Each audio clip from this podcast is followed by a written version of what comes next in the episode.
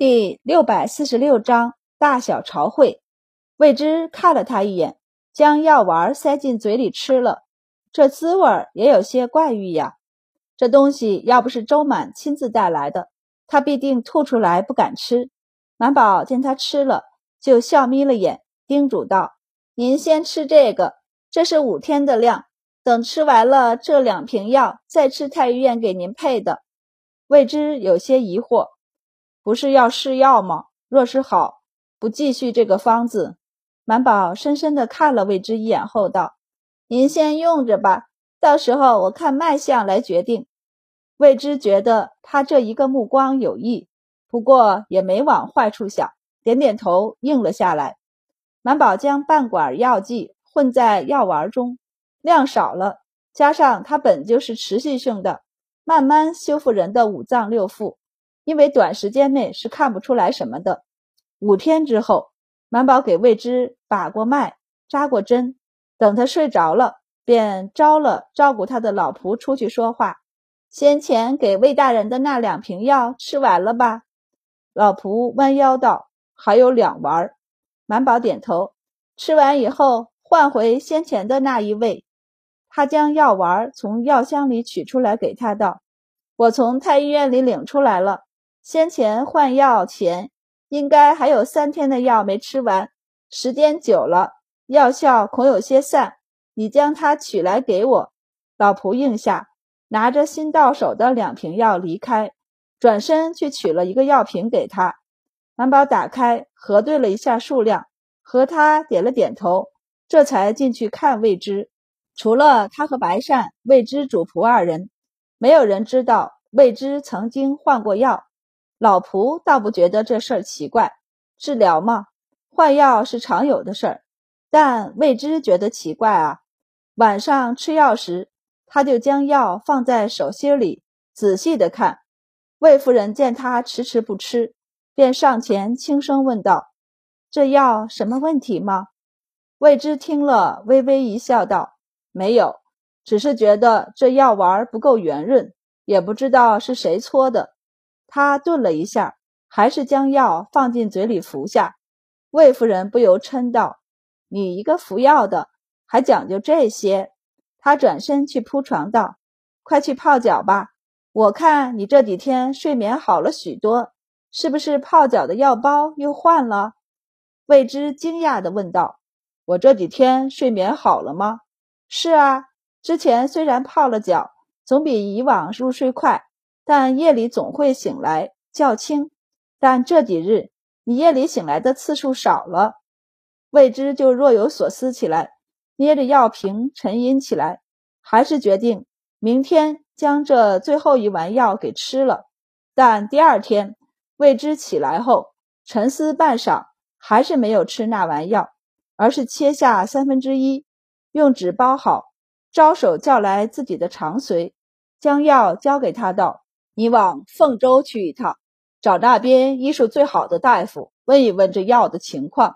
常随愣了一下，虽然不明白为何要跑到凤州去，而不是在京城找大夫，但他还是恭敬地接过，躬身退了下去。不仅京城，雍州那边的大夫也和周满有联系。现在谁不知道他是周满的病人？为了不给彼此找麻烦，还是去凤州吧。满宝对此一无所知，他此时正在宫门口排队进宫呢。今天大朝会，中秋前的大朝会，听说今年又有不少藩邦使臣进贡来，因此今年中秋有宫宴。白善能不能参加还不知道，但周满肯定是可以的，所以他正在沉思，那天晚上他到底是穿好看的衣裙，还是穿官服呢？满宝低着头，一脸沉思的顺着人群往里走，正爬太极殿那老长老长的台阶呢。唐鹤从背后拍了他左肩一下，他便下意识的往左看去。唐鹤却站在他右边问：“你想什么呢？”要是往常，他可不会被这么糊弄住。满宝回过神来，想着中秋宴，我穿什么衣裳？是官袍呢，还是另外做一套顺应风尚的？唐鹤道：“官袍吧。”更说得上话。今年中秋宫宴必定不平静，所以你最好把白衫也带上。出席的官员是可以带家眷的。满宝一听，立即问道：“怎么不平静了？你不知道吗？前日高句丽的使臣进京求和了，他们的五王子昨日跪在宫门外求见陛下呢。”“没有啊，我只听说陛下想要御驾亲征。怎么，我们打赢高句丽了？”唐鹤一脸的一言难尽，爬完了台阶，刚好站在大殿门口喘喘气。他扶着腰左右看了看，见兵部的人不在，这才道：“没有，所以陛下才嚷着要御驾亲征。”满宝无语。嗯，从避暑的时候喊到了现在，那他们求的什么和？因为新罗和百济联合起来从南攻打高句丽。他们三面受敌，不过此求和未必是求和，他们没有信誉的，且又凶悍，此举说不定是诈和。皇帝也是这么认为的，因此不愿意见高句丽的使者。他坐在龙椅上，冷哼道：“高仪、扶余和莫人素来狡诈，前朝末帝时曾一度诈和，因此他们说话不可信。”皇帝的雄心再次被点燃。他垂眸想了想后道：“趁此新罗和百济加工之机，不若朕御驾亲征，将高句丽所占土地收回。潜台词就是，我们去灭了他们家的国吧。未知还想着盐税改革，因此不想大动干戈，于是出列表示反对。皇帝生气，看向赵国公等人，赵卿等以为呢？赵国公表示支持。”严肃的道：“汉时，玄兔郡和乐浪郡本就是我汉人治下，若不是高仪、扶余和莫人挟众多汉人，趁着战乱分割出去，也不会有高句丽。更不必说从前朝到如今，他明面上臣服上我等，但岁贡时有时无，且多次犯边，如此不将我上国放在眼中，若不加以惩治。”将来如何能说服众多藩国？皇帝连忙点头，不错，高句丽不过是藩国而已。现在所占土地还是从前朝手上抢过去的。自朕登基以后，他们少有纳贡，又多次犯边，不惩治，不足以平民愤。他目光炯炯地盯着底下的大臣们看。众卿以为呢？大部分表示了赞同。小部分没有言语，但表示赞同的人认为继续派兵去攻打就是。皇帝没必要御驾亲征，皇帝则表示自己要鼓舞士气，此事暂且无解。不过皇帝依旧不想见到高句丽人，因此不打算让他们参加中秋宫宴。未知对此没有太大的意见。十几位有事情要汇报的大臣。一步御书房，打算继续议事。谷中悄悄截住散朝后要去吃上午茶点的周满，小声道：“陛下，请您一并去小朝会呢。”满宝惊讶：“我只是太医署博士，太医署的事儿找萧院正才对。”谷中压低了声音暗示道：“陛下是想请周大人请一下脉，告诉诸公，陛下身强体壮。”并不惧出远门，满宝瞬间明白了，这还是想御驾亲征呢。满宝看了眼唐鹤，只能跟着谷中转身往御书房去，小声问道：“萧院征不是在吗？”谷中低声道：“多一位大人言语，诸公自然更信服些。才怪呢！这种事儿一个大夫说就行，谁还找两个大夫去作证？不怕此地无银三百两吗？”一定是萧院正不答应作证，满宝在心里权衡起来。一会儿见了大家要怎么说呢？他有点头疼。他一个小小的太医，为什么要牵扯进这种朝政斗争之中？踏入御书房的那一刻，满宝想起了庄先生以前叮嘱过的话：在朝为官，不应以私度公，不论自己有何私心。将要面临怎么不好的后果？公正二字是最主要的。满宝抬起了眼睛，好吧，那就公正好了。作为太医，他只要照实说便可。至于其他的事儿，他才不管呢。满宝定了定心神，走进了御书房之中，目光一扫，便老实的龙首站在萧远正身后。萧远正微微偏头看了他一眼，没有说话。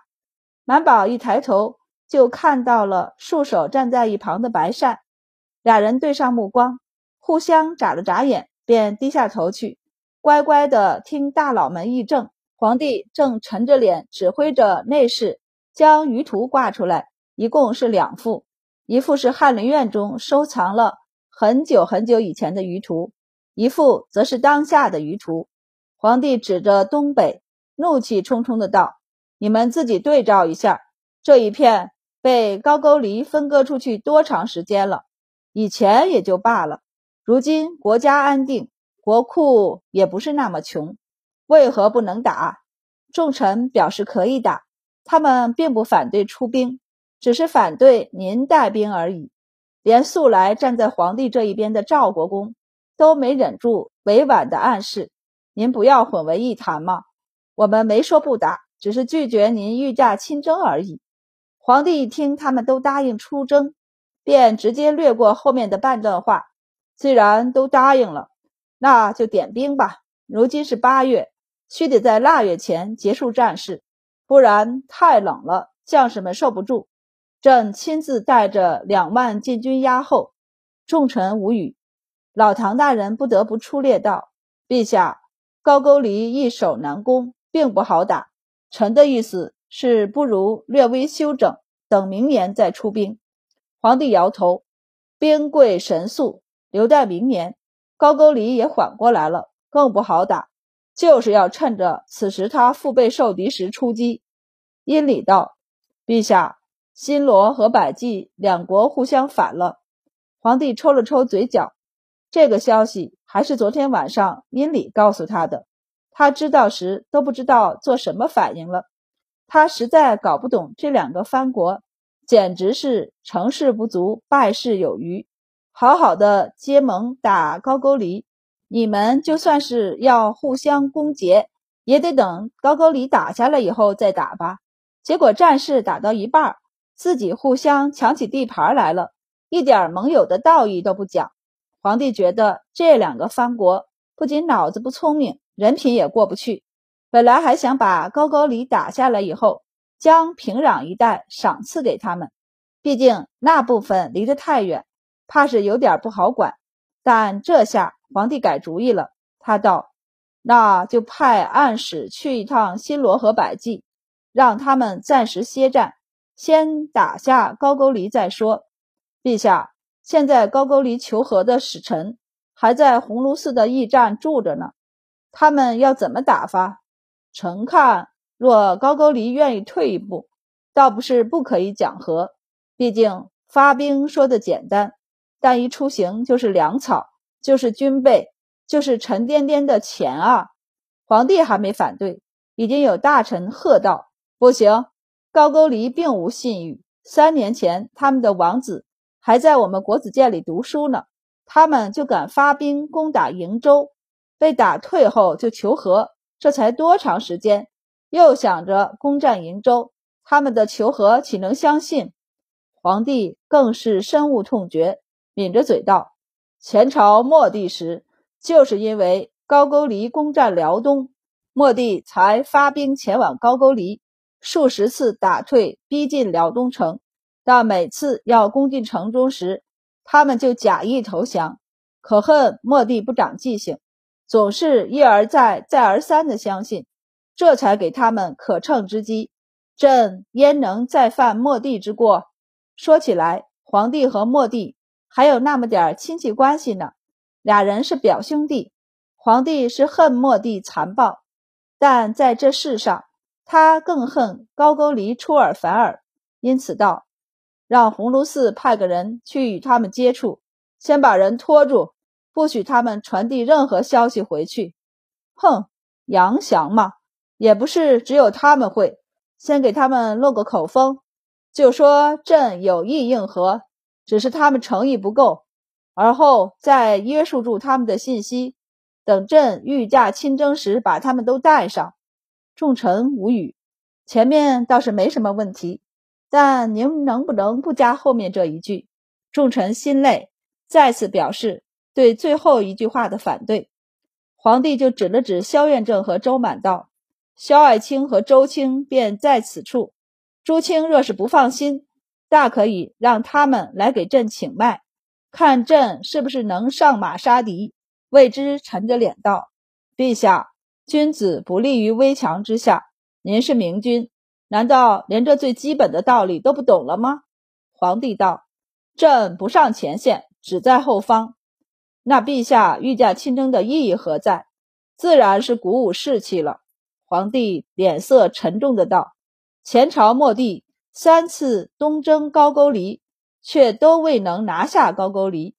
高句丽王虽表面臣服，但朱清且放眼一看，从前朝到现在。”高句丽王哪一次肯应召入京？纳贡更是时有时无，目中无人得很。朕能征下东突厥、西突厥、高昌、回纥，为何独独拿不下一个小小的高句丽？他道：“自本朝建国以来，朕也两次发兵征讨高句丽，最后都无果而终。这一次，说什么也要将他拿下。”皇帝意味深长的道。朕御驾亲征，随朕东征的士兵还有何不放心的呢？魏之抿了抿嘴，问道：“陛下打算发兵多少？您意得何果？若是损耗过半，亦无结果。陛下是进是退？是怕皇帝像前朝末帝一样，没有节制的投入兵力？可以说，前朝后来那样民怨沸腾，东征高句丽是很大的一个原因。”许多百姓为了不被征兵，自愿断掉手足，未知绝对不允许这样的事儿发生在大晋。